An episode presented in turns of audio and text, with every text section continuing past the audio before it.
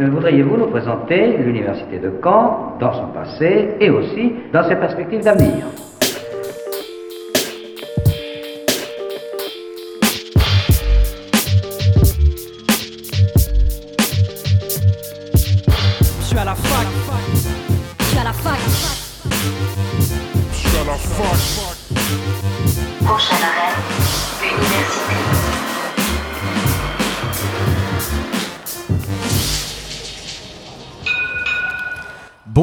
Soyez les bienvenus dans Fake News sur Radio Phoenix. Il est midi, c'est Imran et je suis heureux de vous retrouver comme tous les jeudis pour votre rendez-vous d'actualité étudiante.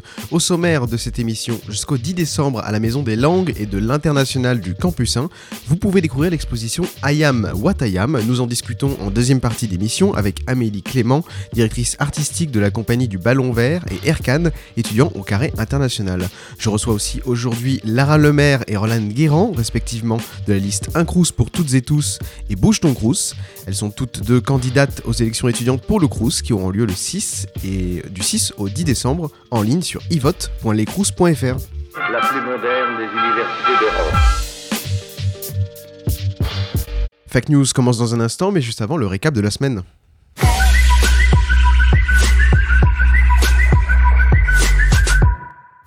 Cette semaine, le Crous a lancé sa campagne de mailing afin de permettre à ses étudiants boursiers de bénéficier de la fameuse indemnité inflation de 100 euros annoncée en octobre par le Premier ministre Jean Castex. Cependant, attention, des difficultés d'accès à la plateforme du Crous ont été signalées par bon nombre d'étudiants. Suite à une forte affluence, tous euh, les étudiants n'ont pas pu répondre à temps à ce mailing. Face à, ces désagréments, le Crous a annoncé qu'un nouveau mailing débuterait. Mais attention encore une fois, certains mails peuvent arriver dans les spams, soyez très vigilants. De nombreux étudiants s'étonnent aussi de la démarche euh, par mail des Crous qui peut se confondre avec du phishing malveillant, alors qu'initialement l'aide financière devait être versée directement sans que les bénéficiaires n'aient à faire la moindre démarche administrative. Je rappelle par ailleurs que pour les étudiants non boursiers et non salariés, l'indemnité euh, sera distribuée en janvier. Je vous en avais déjà parlé dans Fake News à la suite du scandale d'harcèlement sexuel à l'école centrale Supélec et après le mouvement Sciences Sport. La ministre Frédéric Vidal avait annoncé un plan national d'action contre les violences sexuelles et sexistes dans l'enseignement supérieur et la recherche. Je rappelle que chaque année, une étudiante sur 20 est victime de viol et une étudiante sur 10 est victime de violences sexuelles. La Fédération nationale des centres d'information sur le droit des femmes et des familles a donc décidé de lancer une campagne de sensibilisation et d'information sur les réseaux sociaux sous le hashtag Ne reste pas seul. La campagne s'appuie sur un renforcement des dispositifs de signalement, une communication renforcée et via des affiches transmises aux établissements, en partenariat avec des universités, des grandes écoles, des assos féministes et étudiantes. Tous les établissements sont invités à relayer largement cette campagne au sein de leurs locaux et sur les réseaux sociaux. Le week-end dernier, c'était la première édition du concours Hackathon, co-organisé par l'Université de Caen-Normandie et le campus Canet de Sciences Po Rennes. Cet événement a réuni plusieurs groupes d'étudiants dans le but d'imaginer les campus de demain sur un thème tiré au sort. Le thème de cette première édition, c'était le lien avec les territoires, et durant toute la journée de samedi, ce sont huit groupes qui ont réfléchi et élaboré des projets d'aménagement des campus. C'est le projet OAIL qui a reçu euh, le premier prix et qui percevra donc une aide de la CVEC, la contribution vie étudiante et de campus, à hauteur de 10 000 euros pour financer leur projet d'implantation d'espaces fleuris et de mobilier urbain sur les campus. Aujourd'hui, c'est la journée internationale pour l'élimination de la violence à l'égard des femmes. Ce soir aura donc lieu à la maison de l'étudiant du campus 1 une soirée exceptionnelle. Organisée par la Ligue Normandie du sport universitaire, le thème de cette rencontre est Comment lutter ensemble contre les violences sexistes et sexuelles dans le sport et ailleurs. Acteurs du sport, étudiants et professeurs sont invités à discuter ensemble et à trouver des solutions afin d'éradiquer les violences et les discriminations dans le sport. La troupe de théâtre Macédoine sera présente, mais aussi le SUMS, ainsi que le comité éthique et sport. Rendez-vous donc ce soir à partir de 18h à la maison de l'étudiant sur présentation du pass sanitaire. Et enfin, cinéma. Mardi prochain, le théâtre de Caen organise une projection à l'amphi d'or sur le campus 1. Dès 20h, vous retrouverez l'œuvre du réalisateur japonais Ryusuke euh, Hamaguchi, Drive My Car. Le film suit Yusuke Kafuku, acteur et metteur en scène de théâtre, alors qu'il n'arrive toujours pas à se remettre d'un drame personnel. Ce dernier accepte de monter euh, Oncle Vanilla, une pièce d'Anton Chekhov, dans un festival à Hiroshima. Yusuke Kafuku y fait la connaissance de Misaki, une jeune femme réservée qu'on lui a assignée comme chauffeuse. Au fil des trajets, la sincérité croissante de leurs échanges les oblige obligent à faire face à leur passé. Retrouvez ce film mardi prochain à l'Amphidor à 20h. Le tarif sera de 4,50€ pour les étudiants. L'invité du jour sur Fake News. Jusqu'au 10 décembre à la Maison des langues et de l'international du Campus 1, vous pouvez découvrir l'exposition I am what I am. J'accueille aujourd'hui en studio euh, Amélie Clément. Bonjour. Bonjour. Vous êtes la directrice euh, artistique de la compagnie du Ballon Vert. Et Erkan, bonjour. Bonjour. Tu es étudiant au Carré International. Ah oui. Alors le sous-titre de cette exposition, c'est comment euh, se représenter, se mettre en scène dans une période où l'on se retrouve isolé derrière son écran. Et dans cette expo, on retrouve des autoportraits originaux d'étudiants du programme DUPEX du Carré International. Amélie Clément, est-ce que vous pouvez nous dire euh, ce que c'est que le programme DUPEX Alors, moi, je peux vous parler du programme du PEX. Après, je le, je le maîtrise de l'extérieur. Hein, je j'enseigne pas dedans.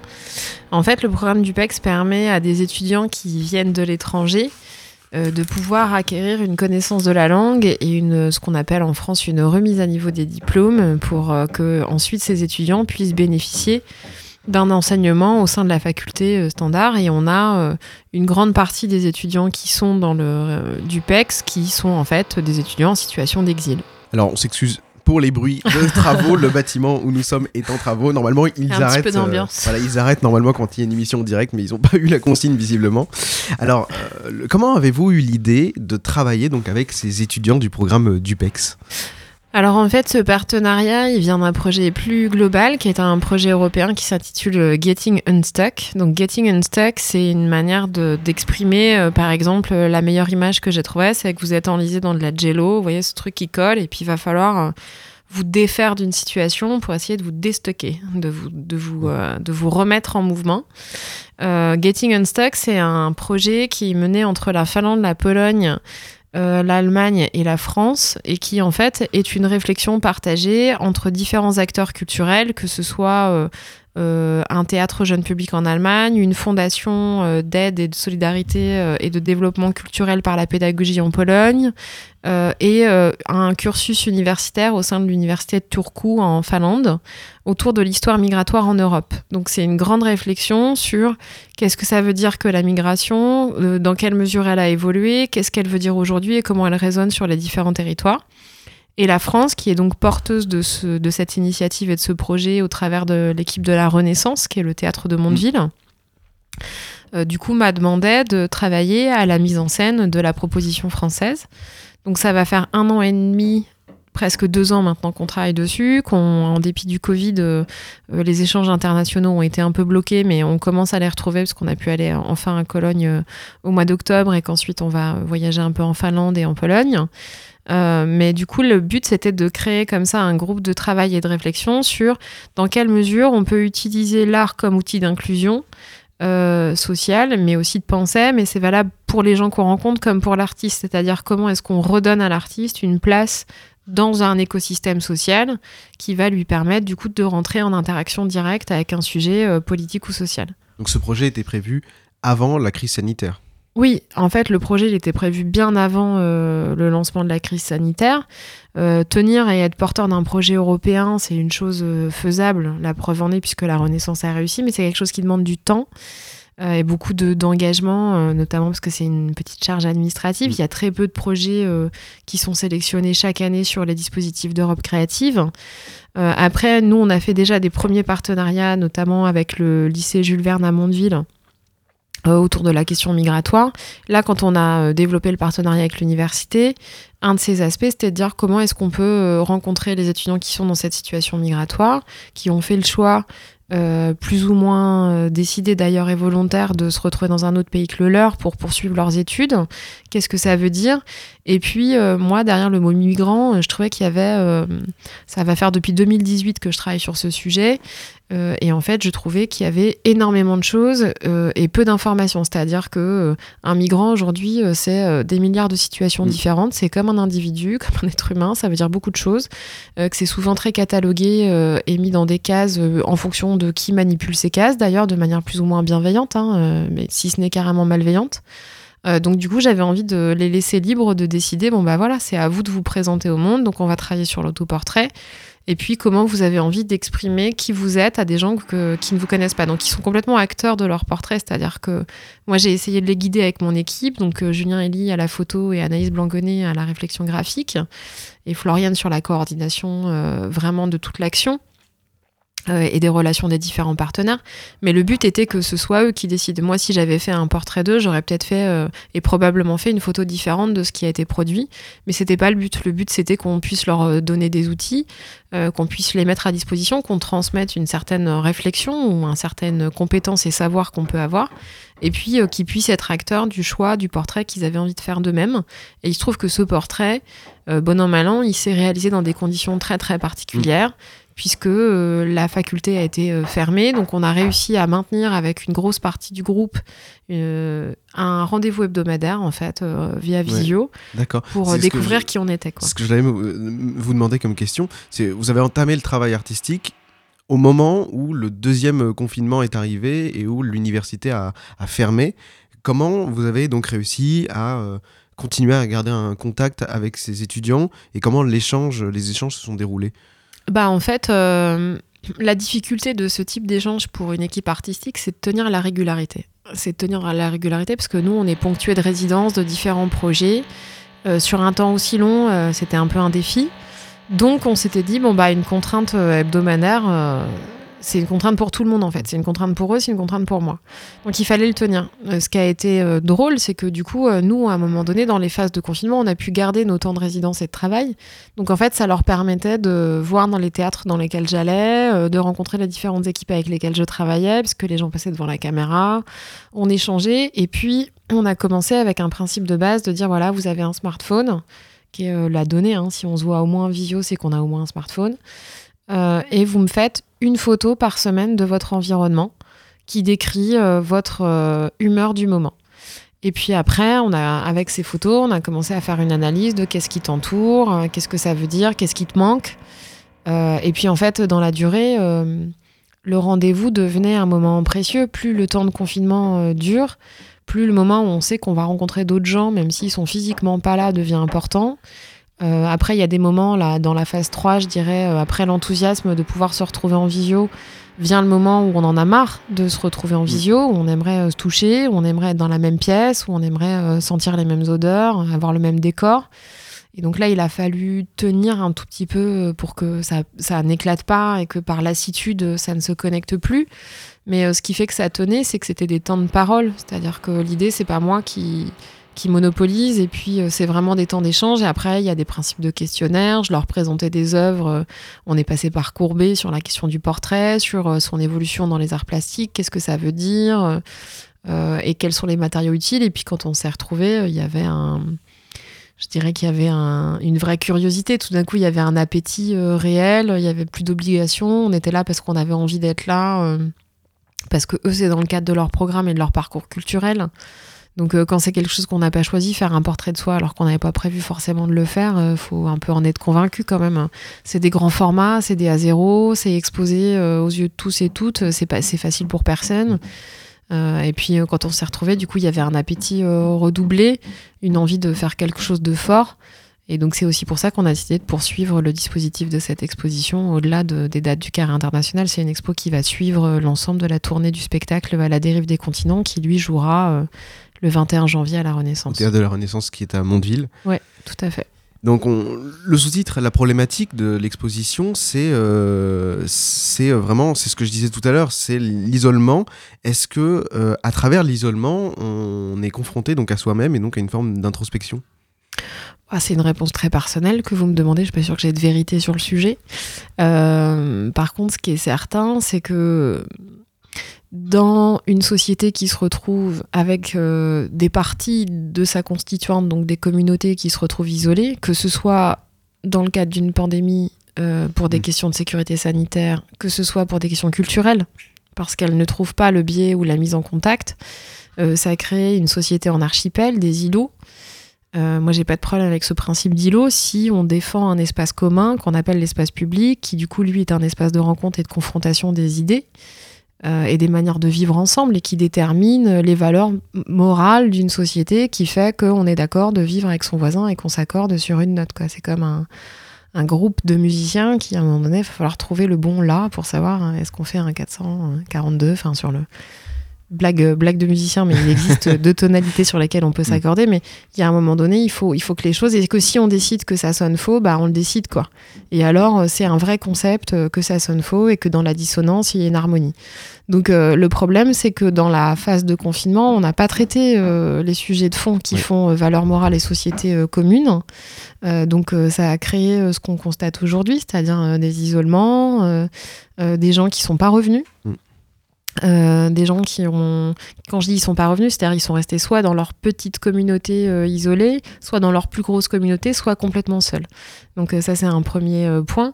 Et le deuxième, c'est aussi que euh, nous, la, question était l'histoire migratoire des individus, euh, euh, sans se poser la question de savoir si c'était une question de jeunes ou de vieux, ou, ou pour des raisons de travail, d'université, pour des raisons de survie, mais de dire, voilà, quand on se retrouve en déplacement et qu'on est extrait de sa culture d'origine, de son pays d'origine, quels ressorts se mettent en place individuellement, intimement, pour faire face à ça, et puis quel accueil en fait, qu'est-ce que ça veut dire que l'hospitalité? Qu'est-ce que ça veut Oui. dire que l'accueil? Pour le reste de la société, pour celui qui habite là Euh, Il y a euh, Michel Auger qui dit en fait, euh, si on fait de l'étranger euh, son semblable, c'est ne pas le respecter. L'étranger, il doit rester un étranger, mais il doit pas faire peur pour autant. C'est-à-dire que sa part d'étrangeté est ce qui doit activer notre curiosité. À partir du moment où il devient comme vous, alors il devient un membre de votre communauté et vous avez réduit la problématique à un, un nouvel archipel. quoi. Et donc c'était ça, moi, qui m'intéressait, parce que je trouvais que c'était particulièrement accentué pendant le confinement. Je trouve que ça allait très fort Oui. aujourd'hui. Dans et, le pour les, et pour les étudiants aussi. et pour les étudiants, mais pour l'ensemble des populations. Enfin, je veux dire, on- quand je dis euh, c'est pas euh, uniquement l'art comme outil d'inclusion pour quelqu'un qui serait en difficulté, mais pour l'artiste lui-même. On a été, nous, euh, artistes culturels, incroyablement isolés euh, pendant aussi ce confinement, comme tout le monde. Euh, après, ça date pas de ce confinement. On envisage l'artiste dans l'action culturelle à un endroit bien précis, euh, dans une, un schéma de contraintes très fort, dans une catégorie de relations, et que c'est un peu tout ça qu'on avait envie de, de bousculer et que le point positif, c'est que la radicalité de la situation du Covid et donc des enfermements respectifs nous a obligés à... euh, on pouvait plus faire l'autruche, quoi. C'est-à-dire il fallait euh, sortir la tête du, du sable et dire, euh, bah non, en fait, c'est pas possible, il faut qu'on trouve d'autres biais, d'autres Euh, voies. Dans cette exposition, on- on- euh, qu'on peut par exemple voir à la Maison des langues à l'international, on peut donc aller euh, observer donc ces autoportraits. Et il y a aussi une exposition virtuelle avec des témoignages euh, audio euh, d'étudiants. On va écouter euh, le tien, euh, Erkan. Je m'appelle Erkan, euh, j'ai 21 21 euh, oui, je viens de Turquie.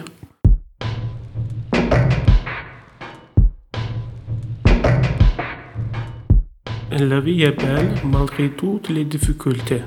Quoi que vous traversiez, ne perdez pas espoir dans le futur. Parce qu'il y a encore de bonnes personnes dans le monde et que la vie est belle grâce à elles. Alors c'est un beau message d'espoir que tu portes là. Ah oui, bien sûr. C'est important pour toi l'espoir? Ah oui. C'est très important.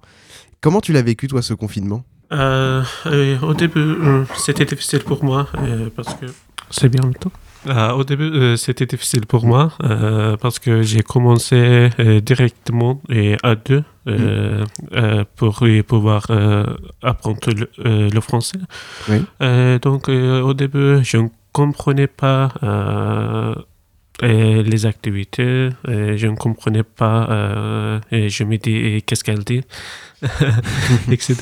Euh, mais il y avait une fille turque. Elle m'a expliqué. Et, et après, et petit à petit, j'ai commencé à faire quelque chose. Mm. Euh, J'essayais prendre des photos euh, au début. Et comme ça, euh, ah, j'ai terminé euh, mon travail. Euh, mais et d'après moi, euh, je n'ai pas fait et comme je veux. Oui. ah, mais et c'est normal. C'était normal et parce que tu et et vous travaillez et vous travaillez première fois et vous travaillez euh, et vous travaillez C'était difficile vous- de euh, découvrir. ah oui, euh, oui, et c'est surtout, euh, c'est très difficile. Euh, au début, quand j'étais leçon, et le professeur a dit, euh, imaginez quelque chose et, et vous écrit. Euh, et généralement, j'attends une heure, deux heures, et qu'est-ce que je peux écrire, et comme ça? Et donc, j'imaginais, imaginais, et c'est euh, très euh, difficile, c'est pas facile. Mm. Et, finalement, j'ai fini mon travail, et finalement, j'étais fier. parce que, et malgré toute difficulté, j'ai pu j'ai pu finir, j'ai pu terminer. Euh, et donc, se passait bien comme ça. Et, on peut retrouver donc ton portrait euh, dans cette exposition. Et, euh, les autoportraits, ils vont prendre des formes totalement différentes. Je pense à celui de Jamshid. Son portrait, c'est une carte postale. Alors à Paris, puis à Caen. Il y a comme une volonté de, donner des, nouvelles à travers, à travers ce, cet autoportrait. On va écouter son témoignage. Je m'appelle Jamshid, j'ai 25 ans. Je viens d'Afghanistan. Premier jour à Paris. Cette photo a été prise en 2018, le jour de mon arrivée à Paris. C'est la zone où nous avons dressé notre tente pour dormir et se reposer. Cette rivière était juste à côté de notre tente. Tous les réfugiés qui viennent d'arriver à Paris n'avaient pas de logement et devaient y rester parce que c'était l'endroit le plus proche de bureau de migration.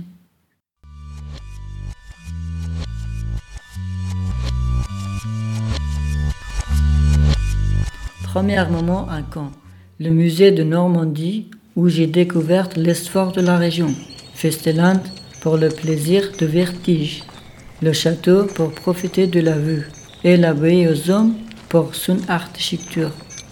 Puis la place de République où j'aime perdre délicieusement mon temps avec mes amis. Euh, Amélie Clément, comment vous êtes entrée en contact avec euh, ces étudiants-là en particulier? Bah ça c'est un dispositif en fait. Une fois que la Renaissance, euh, ma compagnie le Ballon Vert et l'université on décide d'un partenariat, on regarde à quel endroit il peut être le plus pertinent au regard du sujet qui nous réunit autour de la table.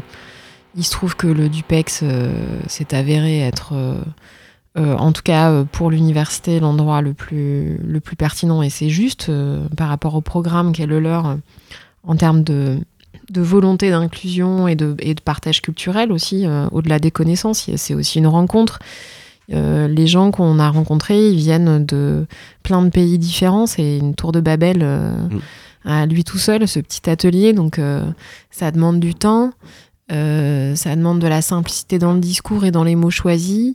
On fait évidemment des choses en anglais quand ça nous facilite un tout petit peu, parce que ce sont des gens qui parlent déjà plusieurs langues en fait et euh, que je fais amende honorable, mais que moi je parle anglais et français et je m'en félicite et je me rends compte que les gens qui viennent de pays étrangers parlent trois à quatre langues déjà. Mm. Ils sont en train d'acquérir euh, le français, ce qui leur donne... Euh, vous savez, quand vous êtes sur l'acquisition d'une langue, il y a presque quelque chose comme du domaine de l'enfance. quoi. Tout d'un coup, dire un mot, ça devient une réussite. Bien la prononcer, on s'en félicite. Euh, et ce qui, pour moi, euh, qui suis euh, de base une comédienne de théâtre très attachée à la question de la langue et des mots, est un moment merveilleux parce que du coup, je redécouvre que des mots que j'utilise tous les jours demandent en fait une structuration labiale, une, une, une, une, verbalisation très particulière, ça les fait résonner. C'est-à-dire que tout d'un coup, sur un mot, on va revenir sur son sens. Quand, quand vous maîtrisez une langue, des fois, vous allez un peu vite. Vous avez l'impression, mm. bah, par exemple, c'est caractéristique sur le mot migrant. Il est très polysémique. Et puis, en fait, sa polysémie est complètement écrasée de manière à 90% du temps où on l'utilise parce que médiatiquement il est devenu un autre enjeu, politiquement encore autre chose, socialement encore autre chose. Et puis on a oublié presque tout ce qu'il voulait raconter. Euh, alors que là, tout à coup, on retrouve une préciosité dans les mots. Donc, par exemple, dans le témoignage que vous venez d'entendre de Jamshid, on fait un travail sur le choix des mots, de, pour être sûr de dire les bons, pour être sûr que ça lui va. Euh, c'est pour ça qu'ils sont un peu en train de lire quand on les enregistre, parce qu'ils font un travail de recherche sur la langue pour euh, que ce soit pile poil chaussures à, à, bon pied ou bon pied pour bonne chaussure. mais donc, il y, y, a un petit travail comme ça, ça c'est très agréable. Euh, et puis la deuxième chose, c'est qu'en fait, euh, ça vous change la temporalité d'action. Quand vous parlez à quelqu'un qui ne parle pas votre langue, et eh ben, euh, il y a un moment donné, vous parlez pas la sienne et, on va trouver d'autres billets pour essayer de se comprendre.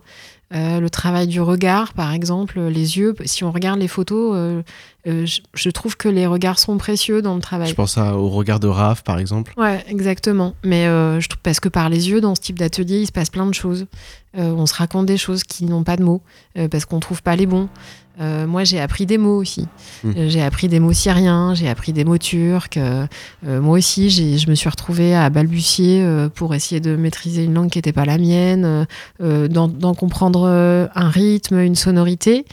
Euh, dans les entretiens qu'on entend, les musiques parfois qu'on entend sont les leurs, c'est-à-dire que euh, on s'identifie pas uniquement par le biais de l'image, donc on a essayé d'utiliser le texte, on a essayé d'utiliser le son et d'utiliser tous les outils qui semblaient euh, à un moment donné leur correspondre et qui leur paraissaient justes aussi à eux. Et puis c'est une, euh, c'est un, un régal aussi. C'est comme quand vous arrivez dans un dans un resto et puis vous connaissez pas du tout les mets et puis vous avez la curiosité d'aller tous les découvrir. Euh, Il y a une espèce de mezzé libanais où tout d'un coup il y en a pour euh, il y en a pour toutes les papilles. Et quand je dis ça c'est pas une, métaphore gratuite. C'est à dire qu'aller découvrir l'étrangeté de l'autre je le redis c'est un régal pour soi-même parce que c'est une vraie manière de se découvrir soi de se redécouvrir euh, de se réinterroger. Et c'est tout l'avantage de ce type de travaux. C'est à dire que moi c'est un travail qui m'a beaucoup changé par exemple dans la manière de penser euh, l'action culturelle à un endroit et je pense que quand après j'ai travaillé avec des enfants ou des adultes français sur d'autres projets, il y a des choses qui se sont contaminées, qui par porosité ont fonctionné et ont changé ma manière de faire et de regarder. Et ça, c'est réjouissant. C'est euh, porteur d'avenir plutôt qu'autre chose. Eh bien, merci beaucoup d'avoir accepté l'invitation de Fac News. L'expo Ayam Watayam, elle est encore visible jusqu'au 10 décembre à la Émilie à l'Université de Caen et elle sera aussi visible du coup au Théâtre de la Renaissance En janvier, en janvier. Avant Bah, la diffusion du coup d'À la dérive des continents, qui est l'œuvre euh, de l'ORN Le Médoc et du Ballon Vert sur le sujet. Et Eh merci beaucoup Amélie Clément et merci, Merci aussi à toi Erkan. Ah, je voudrais dire euh, Oui. quelque chose. Euh, euh, nous avons euh, trouvé euh, cherché la beauté de Caen euh, Oui. avec euh, les étudiants. Euh, l- euh, L'exposition euh, commencera euh, ce vendredi. Euh, si vous voulez euh, disponible, euh, je vous invite euh, à regarder notre exposition. Et ben on ira on ira regarder cette exposition. Merci beaucoup à toi. Erkan. Bonne journée à vous. Fac News revient Merci, en- bonne journée. Fac News revient dans un instant. Nous parlerons des élections étudiantes pour le Crous juste après Comme ça de Pongo sur Radio Phoenix.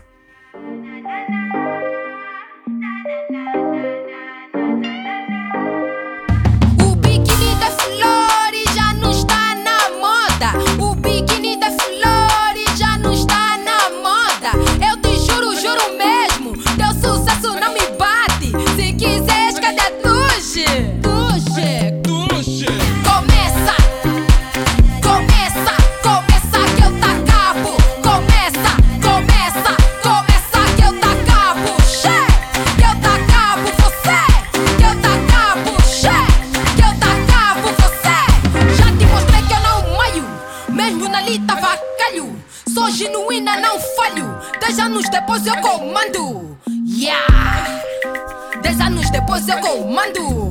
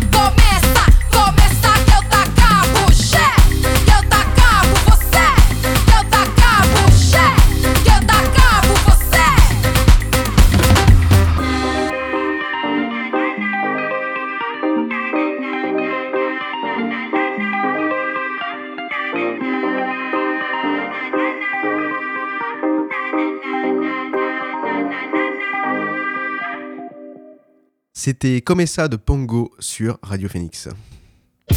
Et je tiens à dire que cette conviction de la jeunesse ne peut être aujourd'hui renforcée. Le dossier de la semaine dans Fake News s'intéresse aux élections étudiantes pour les CROUS qui auront lieu du lundi 6 au vendredi 10 décembre. Et attention, de façon électronique. Les élections se déroulent au scrutin de liste à un tour et à la représentation proportionnelle. Ainsi, tous les étudiants seront appelés à voter pour élire leurs représentants dans les conseils d'administration des CROUS. Élire ses représentants au CROUS, à quoi ça sert vraiment? C'est simple, ils participent activement au bon fonctionnement de votre vie étudiante. Et par vie étudiante, on entend les bourses et les aides, la restauration, le logement, les jobs étudiants. Les représentants au CROUS, ils sont élus pour vous représenter. Vous, avec vos opinions, vos volontés de changement, vos idées, vos suggestions. Pendant deux ans, ces étudiants vont porter votre voix. Alors, donnez la vôtre. Et quand on voit ce que fait le Crous chaque jour pour vous, ça vaut vraiment le coup d'y aller, non? C'est en décembre. C'est un vote électronique, c'est simple et rapide, cela vous prendra deux secondes et vous aurez sept représentants pour deux ans. Alors, votez Pour que le Crous soit mon Crous, en décembre je vote. Et vous? Je reçois donc aujourd'hui deux candidates à ces élections. Bonjour, Orlane Guérand. Bonjour.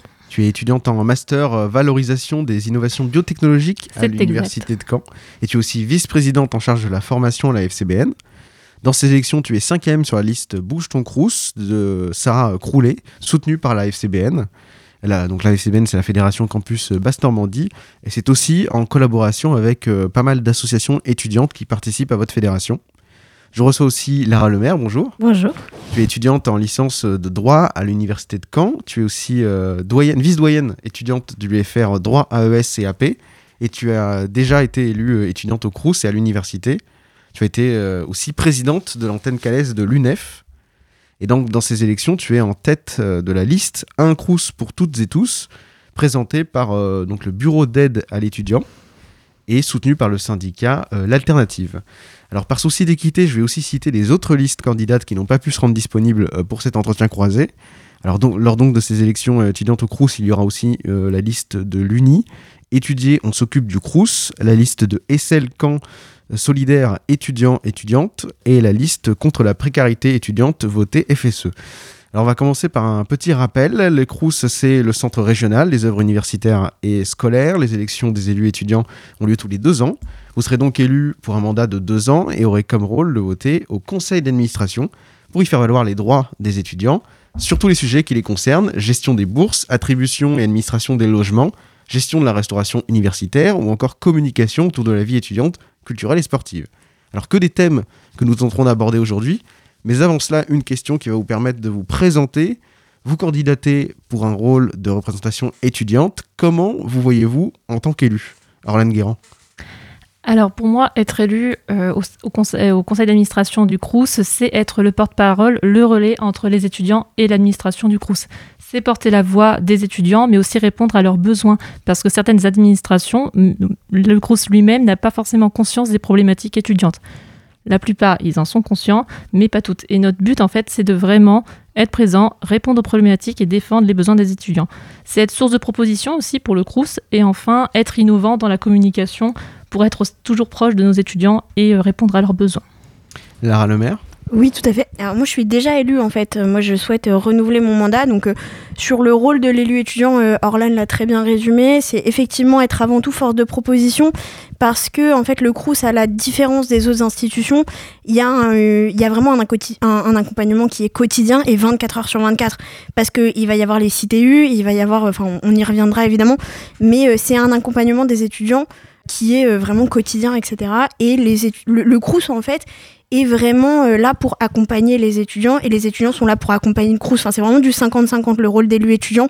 Et, euh, et voilà. Alors l'une des compétences du Crous, c'est euh, la gestion des services de restauration. En Normandie, il y a 14 rues et 30 cafétérias, avec chaque jour environ 15 000 repas qui sont servis en moyenne. Il y a évidemment beaucoup de propositions concernant la restauration et surtout le prix des menus. On va rester avec toi, Lara Lemaire. Tu proposes d'instaurer une formule sociale complète avec un plat dans toutes les cafétérias à 1 euro et pas seulement pour les boursiers. Explique-nous euh, pourquoi et comment.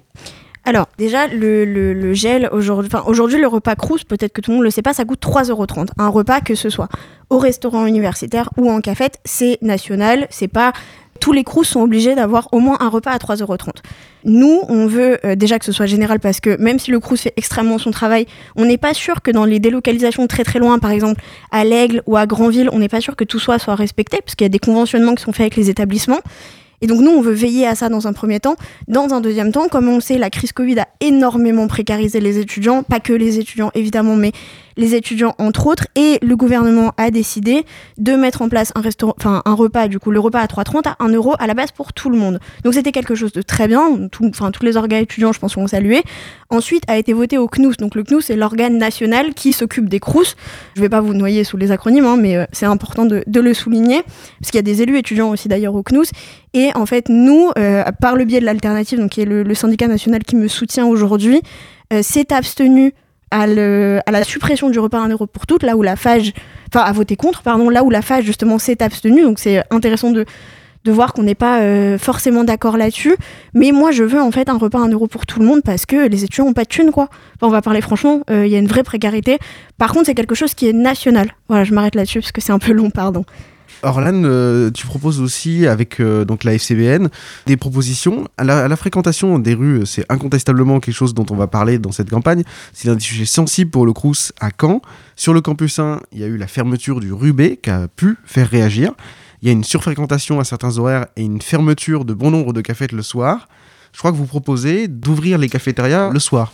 Effectivement, c'est une volonté, c'est une, position que la liste Boucheron-Crous euh, soutient et défend.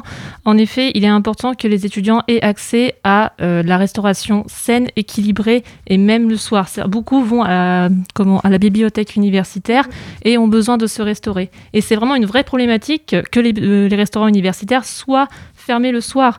Actuellement, il n'y a que le campus 2 qui propose cette prestation. C'est très limité. On a un campus quand même bah, très varié, assez délocalisé quand même. Entre le campus 1 et le campus 5, c'est pas la même chose.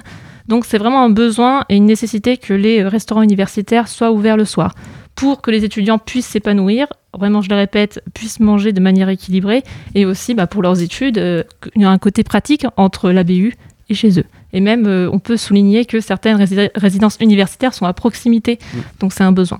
Je voudrais juste réagir, euh, en fait c'est pas possible. Euh, à l'heure actuelle, on peut pas réouvrir les rues euh, le soir. C'est juste, c'est pas possible. Je dis pas que c'est démago, je dis juste que c'est pas possible parce qu'on n'a pas le, les moyens humains ni financiers. C'est-à-dire que pour réouvrir les rues le soir, il faudrait embaucher évidemment des gens et on peut pas. C'est-à-dire qu'aujourd'hui, le Crous n'a pas les moyens financiers. C'est pas qu'il veut pas, c'est que c'est, enfin, c'est pas aussi facile de dire on va réouvrir. Il faut acheter les denrées pour, pas pour faire les repas le soir et pour l'instant, c'est juste pas possible. Euh, et sur le, la, qualité, il faut savoir quand même qu'on a un Crous qui fait quasiment du tout fait maison, qui, qui vraiment veille euh, euh, aux circuits locaux, aux circuits euh, vraiment bio au maximum. Et euh, sous mon mandat, on a réussi à obtenir, enfin on jeu, et réussi à obtenir le fait qu'il y, y, ait une option tous les midis végétarienne. Et on est en train d'arriver sur une transition qui est végane, mais tous les midis, tous les étudiants ont accès à une formule complète complètement végétarienne. Euh, voilà, donc c'est important de le, de le souligner. Merci. C'est quelque chose qu'on retrouve aussi sur le, la liste, euh, sur le, le, la profession de foi donc de la liste Bouche ton Crous. Justement, le sujet est, est, venu tout seul sans, sans que j'ai besoin de, de l'évoquer. Les services de restauration du Crous insistent vraiment depuis quelques années sur euh, le contrôle de l'origine des produits. Est-ce que c'est important? Ce que certains appellent le localisme. Oui, du coup, c'est euh, très très important. Et comme l'a souligné Lara, c'est vrai que le Crous fait un énorme effort euh, du coup depuis quelques années. Et euh, c'est hyper important de que le Crous s'adapte aux différents régimes alimentaires qui se développent de plus en plus. Hein, le être végétarien, être vegan ou même d'autres régimes alimentaires, ça se développe de plus en plus. Et le Crous doit être du coup doit s'adapter à ces nouveaux régimes. Et c'est très important pour les circuits courts, rien que pour la transition écologique, le taux carbone. Et euh, c'est une sécurité aussi de savoir d'où viennent les produits. Et pour revenir sur euh, comment la restauration le soir, ça a été fait en amont. Certes, le Crous a moins de, moins de moyens, mais on peut peut-être euh, réfléchir à, re à réfléchir les budgets et euh, voir ce qui est possible. Enfin, du moins, c'est une position qu'on portera et on essaiera de faire au possible, mais euh, dans la limite euh, de ce qui est possible. Alors, ce n'est pas exactement une question sur la restauration que je vais poser, mais c'est un lien avec. Je veux parler ici forcément d'écologie et de la gestion des invendus. C'est quelque chose qui fait l'unanimité chez euh, relativement euh, tous les candidats. Je crois par ailleurs que Orlan euh, Guérand, vous, allez le faire dans votre liste, de faire des conventions avec des associations pour distribuer les invendus aux étudiants et aux étudiantes en difficulté. Comment vous, allez le mettre en place ça? Exactement. Comment bah déjà, nous, la FCBN, on a une, une Agorae, une épicerie sociale et solidaire, où en fait, on vend des denrées alimentaires à 10% du prix du marché. Donc, pour voilà, donner un prix, un panier à 10 euros dans le commerce vaut 1 euro chez nous. Donc, euh, c'est déjà une des actions qu'on mène. On a déjà, déjà plusieurs conventions avec des associations ou même des entreprises. Pourquoi pas euh, l'élargir et euh, le faire avec le Crous Parce qu'en fait, l'Agorae, Là, pour le moment, on a plus de 200 bénéficiaires, mais on ne peut pas répondre à tous les besoins. C'est pour ça que le CRUS doit gérer cette problématique et pourquoi pas, du coup, travailler en collaboration. Oui, c'est en augmentation, d'ailleurs, le nombre de personnes qui, qui se rendent dans, dans les agorae.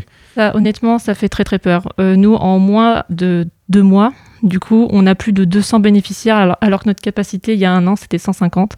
En fait, la crise sanitaire nous a mis un grand feu, bah, nous a mis sous le feu des projecteurs, a fait connaître l'Agorae. Et honnêtement, pour être, y être bénévole, y être tous les jours, ça fait peur le nombre, bah, la précarité étudiante, à quel point elle est réelle et difficile. Et je te disais, c'est la question de la gestion des invendus, quelque chose qui qu'on retrouve dans pas mal de professions de foi. Euh, Lara Lemaire, dans ta liste, il y a euh, quelque chose qui a été proposé, qui était de mettre euh, les invendus à disposition de tous les étudiants à la vente en fait dans des distributeurs, c'est ça? Ouais, c'est ça. En fait, la BU du campus 5, euh, du campus 1, pardon, la BU du campus 1, elle ouvre jusqu'à 23h. La cafette, elle ferme à 19h. Donc, un étudiant qui veut manger, qui est à la BU, qui veut manger entre 19h et 23h, à part des Twix, euh, des M&M's et euh, des Coca, quoi, il a rien à manger. Et du coup, euh, il y a des invendus et il y a des étudiants qui ont potentiellement envie de manger à 19h, à 20h, etc. et ils peuvent pas. Nous, l'idée, c'est que tous les invendus de la cafette du campus 1, elles aillent dans les distributeurs pour que les étudiants puissent manger bah, toujours un repas équilibré, etc. C'est ça l'idée. Et c'est d'ailleurs. En fait, c'est ma proposition, mais par contre, il y a déjà un travail qui est en cours. Euh, je reviendrai sur la commission de la vie étudiante, que tu reviendras, qui a été créée, euh, que j'ai créée, justement pour travailler sur ces problématiques-là. Et c'est pas juste une proposition que j'ai lancée dans le vide, je suis déjà en train de travailler dessus. Alors on va passer à un autre thème, si vous le voulez bien, on va parler de logement, parce que c'est aussi l'une des compétences très importantes du CRUS, notamment par le biais des cités universitaires. Il y en a énormément euh, à Caen, on, en est d'ailleurs dans une en ce moment même, à, à. Il y a aussi euh, sur le campus 1, le campus 2 et Hérouville. Alors l'un des sujets qui est euh, très abordé par les syndicats étudiants euh, dans les programmes pour ces élections, c'est l'isolation des chambres universitaires. Récemment d'ailleurs, il y a eu une polémique. Alors je ne sais plus dans quelle ville c'était, à Bordeaux, je crois, le. Crous. Une, une réponse assez étonnante d'un service de Crous de, de Bordeaux qui a, face à, à la demande d'une étudiante euh, par rapport à un dysfonctionnement dans le chauffage, qui lui a demandé de remettre un pull. Donc c'était assez étonnant. Dans euh, la liste 1 Crous euh, pour toutes et tous, Lara Lemaire, vous avez parlé de- d'aider au fléchage des rénovations. Est-ce que vous pouvez nous en dire un peu plus? Oui, bien sûr. Alors, en fait, euh, là, pendant cette crise sanitaire, le gouvernement a mis à disposition euh, une enveloppe euh, aux CRUS et aux universités pour, euh, en fait, les, leur filer un coup de main, les aider, quoi. Et euh, qui s'appelle le plan de relance. Cette enveloppe, elle s'appelle le plan de relance. Et le CRUS a décidé d'utiliser une partie de ce plan de relance-là pour faire de la rénovation thermique. D'ailleurs, il y a des travaux dans la CTU juste au-dessus de nous. Là, on a de la chance, on les entend pas.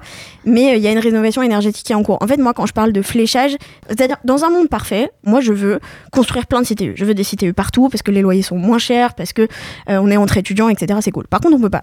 Même pas vrai. Ce serait complètement démago. Je crois pas que vous le proposiez, mais il y a certaines listes qui le proposent de construire des CTU. C'est pas possible. Aujourd'hui, à Caen, on peut pas construire des CTU. C'est pas possible. Donc, il faut, il faut faire de la rénovation.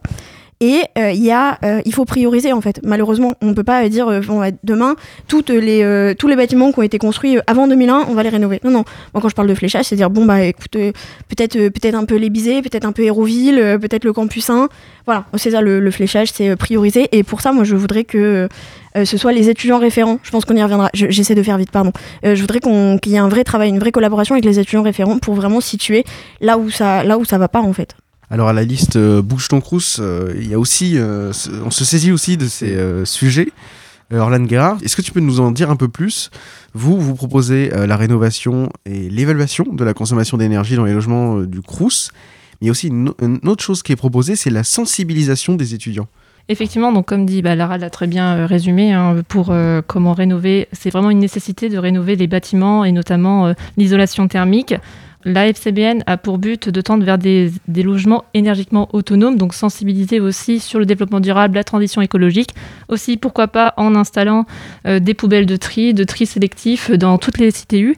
c'est vraiment sensibiliser, c'est dans ce sens-là, mener plusieurs petites actions dans toutes les CTU, et c'est en faisant des petites actions qu'on fait des belles choses et de grandes choses euh, à la fin. Donc c'était ça qui se cachait derrière le terme sensibilisation. Exactement. Euh, vous parlez aussi à la liste Boucheton-Cruz pour la création d'une commission étudiante pour l'hébergement.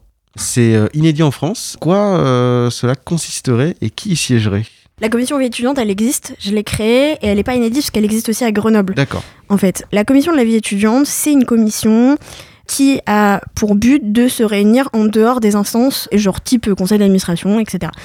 Dans cette commission, pour l'instant, il y a les associations étudiantes qui sont évidemment invitées, et le directeur de la vie étudiante, la, la maison de l'étudiant, etc. Bon, l'idée, c'est que tous les étudiants qui ont quelque chose à dire puissent le faire remonter. C'est-à-dire que si demain, il y a un souci, euh, par exemple, un souci de chauffage, un étudiant n'a pas de chauffage dans sa chambre, il envoie un message, en général, on a la chance au Crous que tout problème soit pris quasiment en temps et en heure, mais admettons il n'y a pas de réponse, cet étudiant peut en parler aux étudiants référents, parce que dans chaque cité universitaire, il y a des étudiants référents qui font d'ailleurs un travail monstre, et je profite d'être ici pour les saluer, parce que vraiment il y a un travail qui a été monstre, même pendant, enfin surtout pendant la crise Covid. Et ces étudiants référents sont évidemment invités dans cette commission, puis y siéger, faire remonter les problématiques, etc. Et je termine en disant que, par exemple, moi, le projet des sandwichs remis dans les distributeurs pour les CTU, c'est un projet qui est en travail aujourd'hui dans cette commission. Commission de vie étudiante ou commission étudiante pour l'hébergement? De vie étudiante. Mais, en fait, c'est la même. Cette commission de vie étudiante, elle, regroupe en fait l'hébergement, la restauration et l'animation. Ok, c'était peut-être pas très clair, je suis désolée. Alors on va passer à un sujet un peu plus sérieux. Vous n'êtes pas sans savoir que l'on sort d'une période, et vous l'avez déjà abordé, euh, de crise sanitaire profonde, avec des confinements, avec des couvre-feux dont on espère qu'ils ne sont qu'un mauvais souvenir. Cela dit, cette période a tristement fragilisé la santé et plus particulièrement la santé mentale des jeunes. Alors à la FCBN, vous demandiez l'évolution des services de santé universitaire en véritable acteur de la santé des étudiants. Et euh, chose promise, chose due, l'université Le Crous euh, vont permettre au SUMS, le service universitaire de médecine préventive et de promotion de la santé, et au BAPU, au bureau d'aide psychologique universitaire, de faire un centre de la santé étudiante qui devrait ouvrir en 2023. Qu'est-ce qui, selon vous, pourrait évoluer en faveur de la santé euh, des étudiants et des étudiantes? Je pense qu'il y a un gros travail de communication à faire. Beaucoup, beaucoup euh, d'étudiants ont conscience que le exi- existe, mais n'osent pas forcément en fait s'y intéresser. Le BAPU, bah, la plupart ne savent pas que ça existe. Enfin, vraiment communiquer, sensibiliser et euh, vraiment dire aux étudiants, bah, c'est un droit, vous avez le droit d'y accéder. Je pense que le gros travail à faire, c'est la communication. Après, voilà, les et peut-être mettre investir un peu plus dans un peu plus de médecins. Et comme de toute façon euh, il est prévu euh, qu'il y a un projet CSU donc centre de santé universitaire qui est prévu comme 2023 comme vous l'avez dit. Donc euh, la question sur euh, l'investissement dans des médecins des professionnels de santé sera résolue à ce moment-là. Dans votre profession de foi, il y a aussi une proposition par rapport à des distributeurs de protection menstruelle. Comment les mettre en place? Il me semble que c'est une position qui est déjà portée euh, actuellement par les élus Crous. Donc en fait, c'est une continuité euh, de continuer sur ce travail. Donc euh, il y a aussi des projets, pourquoi pas avec la CVEC, qui peuvent être montés. La pour, euh, contribution à la vie étudiante. ah oui, excusez-moi, contribution vie étudiante et campus, ou des projets où les élus ou n'importe quel étudiant peut faire une demande pour monter un projet. Et du coup, la précarité menstruelle, c'est aussi un sujet d'actualité hyper important. Lara Lemaire, quelles sont vos propositions en matière de santé pour les étudiants et, et les étudiantes? Alors déjà, dans, un premier temps, la question des protections périodiques, c'est fait dans la majorité des CTU. Ça a été porté du coup par euh, moi, entre autres, mais euh, j'étais la seule en commission, malheureusement, où ça s'est décidé. Et euh, le centre de santé, ouais, c'est un truc qui va être vraiment, normalement, vraiment génial. Alors, on est très vigilant, enfin, nous, élus étudiants, on est très vigilant à ce, que, à ce qui va s'y passer. Mais donc, pareil, ça a été financé en partie par le plan de relance dont je parlais tout à l'heure. Et la grande en fait nouveauté, c'est qu'il y aura donc effectivement des médecins qui pourront prescrire euh, simplement avec la carte étudiante, etc. Et ça, c'est quelque... c'est vraiment une avancée en fait dans l'émancipation de l'étudiant. Euh, je sais que le CRU, c'est vraiment en fait dans cette vocation de, voilà, une fois qu'on est étudiant, on n'a pas besoin de, de demander à nos parents en fait pour se faire prescrire, ne serait-ce que la pilule par exemple. Donc c'est une vraie avancée. Il va y avoir évidemment des psychologues. Pendant la crise sanitaire, il y a eu un psychologue ou une, une d'ailleurs, une psychologue supplémentaire qui a été recrutée. Ça n'est pas le cas dans tous les CRUS, donc on a vraiment eu un travail euh, assez fou. Et on a, euh, je suis désolée, je reviens là-dessus, mais on a eu vraiment du personnel du CRUS pendant la crise Covid qui qui a fait un travail extraordinaire, qui est allé toquer euh, aux portes des étudiants en CTU alors que c'était pas dans leur, euh, c'était pas ça leur taf quoi, mais euh, ils allaient voilà voir si tout allait bien. Il y avait des soirées crêpes qui étaient organisées, il y avait des actes physiques et sportives en visio, etc. Enfin, il y a vraiment eu un travail évidemment accompagné par par les élus étudiants, enfin moi du coup. C'est vraiment un travail. On a vraiment un Crous qui au-delà de, de, nos propositions d'élus étudiants, a vraiment déjà en tête cette, cette question de aussi d'inclusivité. Euh, moi, j'ai eu, je sais que je, je fais très rapide là-dessus, mais on a eu, euh, je crois qu'il y a à peu près un an, euh, un drame d'un étudiant ou d'une étudiante qui s'est suicidé parce que qui se sentait complètement abandonné par les services du Crous. Et moi, j'ai des assistantes sociales qui m'ont contacté pour me dire Lara, comment on peut faire pour que ça n'arrive pas à Caen et qui ont entrepris, c'est d'ailleurs dans, dans, dans mon bilan, qui ont entrepris en fait des formations sur les questions de société, que ce soit les questions de, de transidentité, etc., les questions d'orientation sexuelle. Il y a vraiment une vocation pour que dans toutes les enceintes du Crous, chaque étudiant se sente bien. Alors je parlais à l'instant de la crise sanitaire. Cette dernière a aussi mis en, ex- en exergue la précarité étudiante et les difficultés financières euh, liées au coût de la vie étudiante. Orlan Guérand, euh, la FCBN, en tant que syndicat du réseau de la FAGE, a participé à l'élaboration d'un rapport sur le coût euh, de la rentrée. Vous proposiez euh, de créer euh, une nouvelle aide financière pour les étudiants sur le même modèle que l'allocation de rentrée scolaire. Euh, Est-ce que celle-ci pourrait, par exemple, être versée par le Crous? Alors, euh, bah, la FAGE, avec la, bah, déjà la FAGE, porte une position sur euh, comment le re- bah, restructurer le système de bourse. C'est aussi une position que la FCBN porte. En fait, euh, actuellement, le système de bourse, il est fait en échelon. Oui. Donc, les é- le- un étudiant est comment associer un échelon en fonction de la localisation, les charges et les revenus de ses parents. Et en fonction de tout ça, un échelon lui est attribué. Il existe huit échelons, entre 0 bis, avec 104 euros par mois, ou l'échelon euh, 7, où comment c'est 504 euros par mois. Donc entre cet échelon, il y a 400 euros de différence, ce n'est pas négligeable. Et en fait, le, pro- le souci entre guillemets de cette euh, structuration de bourse, c'est que en fait, c'est calculé sur le revenu des parents. Oui. Et euh, certains étudiants étudiantes sont en rupture familiale en fait, et ça, malheureusement, c'est une triste réalité qui est de plus en plus fréquente, qui sont en, bah, du coup en rupture familiale avec leurs parents et qui n'ont aucun moyen d'avoir euh, la vie fiscale. Ou quand ils l'ont, et euh, même en rupture familiale, euh, les parents n'aident plus leurs parents, même s'ils ont forcément les moyens. Et euh, juste pour structurer, pour donner un exemple concret, il suffit, avec ce système de bourse, il suffit que les parents gagnent 20 euros de plus l'année fiscale. Et ben en fait, ça va, euh, va modifier tout le calcul et descendre l'étudiant d'un échelon. Sauf qu'un échelon, en moyenne, c'est 70 euros. 70 euros sur 10 mois, c'est 700 euros. Et c'est pas négligeable pour seulement 20 euros de plus euh, dans l'année, sur l'année fiscale. Enfin, c'est un exemple euh, parmi tant d'autres, mais euh, si le système de bourse pouvait être revu, eh ben, ça serait une bonne chose. Mais ça, faut voir, non seulement, bah, c'est même plus du local, ça va être aussi du national, mais Oui. c'est une position qu'on peut porter euh, au local aussi. Euh, Lara Lemaire, la vie euh, financière des étudiants, c'est aussi donc les bourses du Crous sur critères sociaux. Faut-il donc les revaloriser? Euh, oui, évidemment, évidemment que oui. Euh, après, euh, qu'on s'entende, le Crous ne peut rien faire du tout sur la question des bourses. C'est-à-dire que le ministère de l'enseignement supérieur euh, donne l'argent au Crous et le Crous le donne aux étudiants. Mais euh, en début d'année, le Crous dit bonjour, j'ai tant d'étudiants boursiers, il me faut autant d'argent. Et après, c'est tout. Il n'y a aucune marge de manœuvre financière que le bourse, que le Crous puisse faire aux étudiants et aux étudiants. Ce n'est pas possible. Par contre, et ça vous le portez aussi, euh, il est possible pour les étudiants qui ne sont pas boursiers et les étudiants et certaines aides pour les étudiants aussi étrangers qui sont exclus totalement du, syst- du- du système de bourse de demander une aide d'urgence, une aide euh, spécifique qui soit soit annuelle, soit ponctuelle, donc une ASA ou une ASAP, euh, en prenant rendez-vous avec un assistant. Il y a peut-être des gens qui m'écoutent qui, qui ne sont pas au courant, donc j'en profite pour, pour placer ce message-là. C'est quelque chose qu'on a abordé déjà dans Fake News. Ok, super. Et bah peut-être que du coup vous le réentendez. et du coup, il est possible de prendre rendez-vous avec une assistante sociale, c'est complètement gratuit pour pour expliquer votre situation, que ce soit rupture familiale ou euh, ou bref, de difficultés, euh, de situations particulières, il est possible de demander aux assistantes sociales une aide d'urgence pour vous permettre de manger, de vivre, d'avoir un loyer, etc. Donc il y a des aides qui existent. Voilà. Après, évidemment, moi je suis pas forcément pour la linéarisation des bourses, euh, tout tout simplement parce que c'est dangereux. Enfin, c'est dangereux parce que effectivement un étudiant qui était à un échelon peut passer à un autre échelon. Enfin du coup c'est linéaire mais en fait il y a peut-être des étudiants qui peuvent faire de l'argent. En fait je sais pas. Je vais pas étudier le truc. Évidemment je suis pour euh, l'augmentation des bourses parce qu'un échelon 7 du coup c'est- c'est-à-dire que c'est un étudiant qui a pas du tout d'aide. C'est-à-dire ses parents sont en galère peuvent pas du tout l'aider. Euh, avec 500 euros on fait rien en fait. Euh, donc euh, de toute façon il y a déjà un étudiant sur deux qui est salarié. Donc ça veut dire qu'il est obligé, même avec les bourses, de trouver un emploi. Donc évidemment qu'il faut augmenter les bourses. Mais moi, si on m'écoute, on les double, les bourses. oui, il faut les moyens. oui, c'est ça. Après, mon avis, oui, évidemment, il faut au minimum euh, doubler les bourses. Quoi. Alors c'est le moment d'aborder notre euh, dernier thème autour de la culture et de la vie de campus. Orlane Guérand, dans ta liste, vous voulez mettre en place un badge étudiant artiste. C'est une proposition euh, euh, qui fait partie donc de toutes vos propositions sur, euh, sur la, la vie culturelle. Comment ça peut s'articuler tout ça?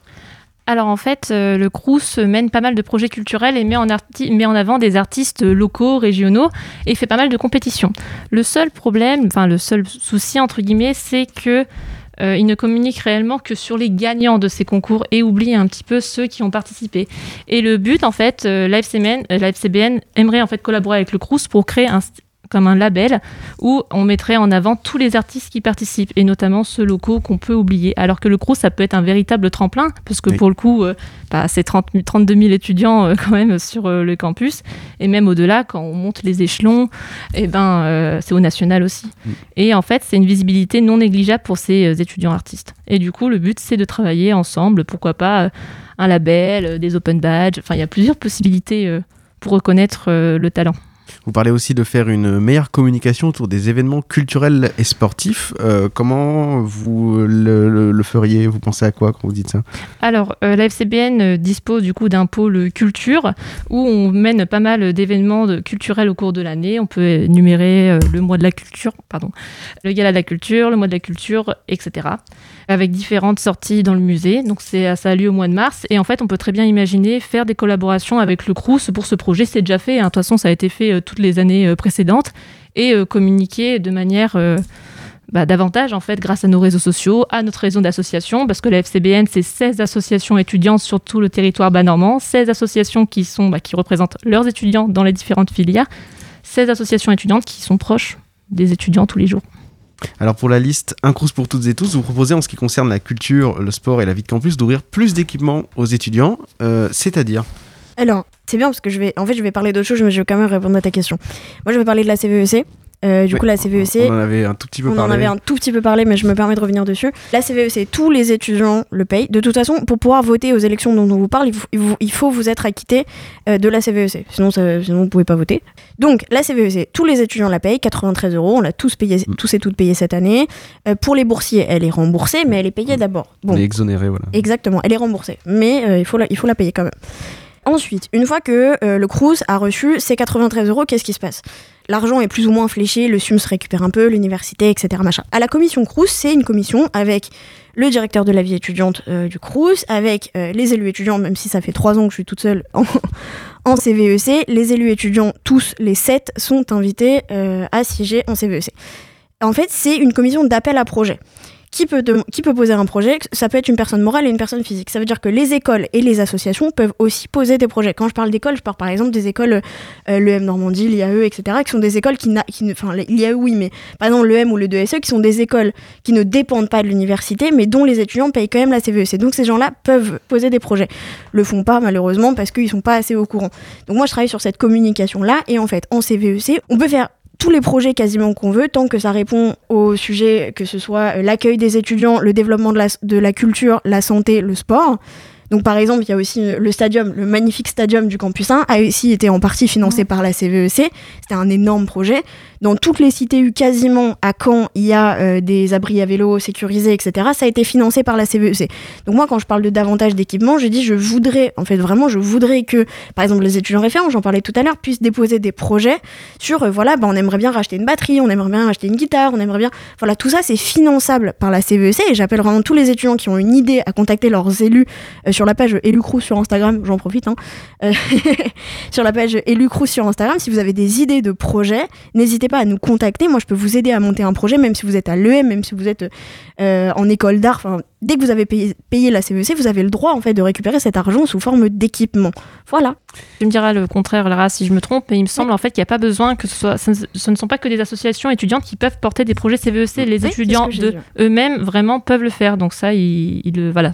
Vraiment, Complètement. pour préciser, de eux-mêmes, ils peuvent monter un projet. Pas besoin d'une acquitté, d'être d'une association ou pas. Non, eux-mêmes peuvent faire quelque chose, ils peuvent agir eux-mêmes. Et au contraire, qui, euh, qui nous contactent en tant qu'élus, je pense qu'on sera tous ravis euh, de les aider, euh, c'est notre Bien devoir. Bien sûr, bien Eh sûr. ben, merci beaucoup d'avoir accepté euh, cette invitation. Nous approchons de la fin de cet entretien croisé sur les élections étudiantes au conseil d'administration du CRUS.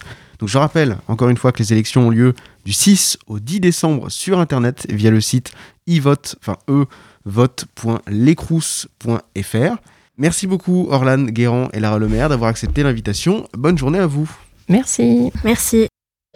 Et je tiens à dire que cette conviction de la jeunesse ne peut être aujourd'hui renforcée Merci beaucoup d'avoir suivi Fact News ce midi. Merci à Alan qui a réalisé cette émission. Je vous retrouve mardi prochain avec Violette pour C'est pas faux et jeudi prochain pour le retour de Fact News.